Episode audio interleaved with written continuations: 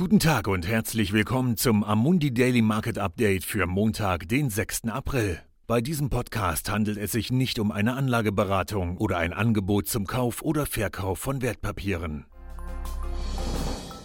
Die Aktienmärkte in Asien und Europa starten heute mit einem deutlichen Kursplus.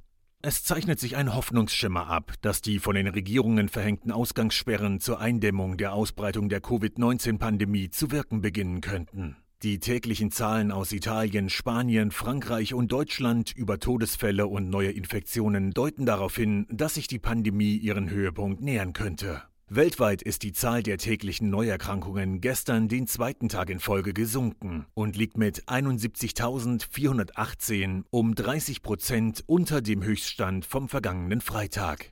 Die wichtigsten Marktindizes liegen mit 3 Prozent oder sogar mehr im Plus während die Entwicklung der US Futures darauf hindeutet, dass die Wall Street um 4% besser eröffnen könnte.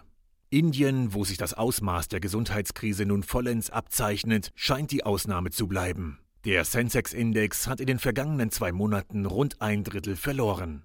Die positiven Entwicklungen bauen auf Anzeichen einer Rückkehr zur Normalität auf, die sich letzte Woche abzeichneten, als die Volatilität von extremen Niveaus zurückging und sich die Kreditmärkte stabilisierten. Dies ist ein Zeichen dafür, dass die Maßnahmen der Zentralbanken zu wirken beginnen.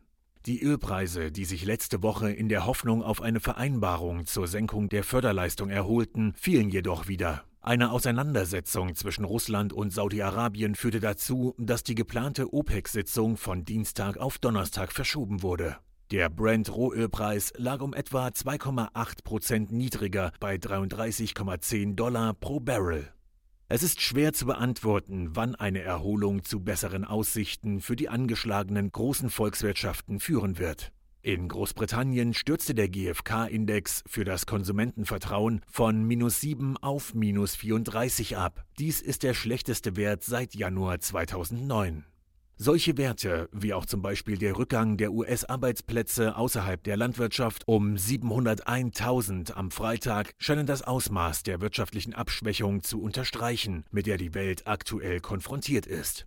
Danke, dass Sie sich das tägliche Marktupdate von Amundi angehört haben. Wir hören uns morgen wieder.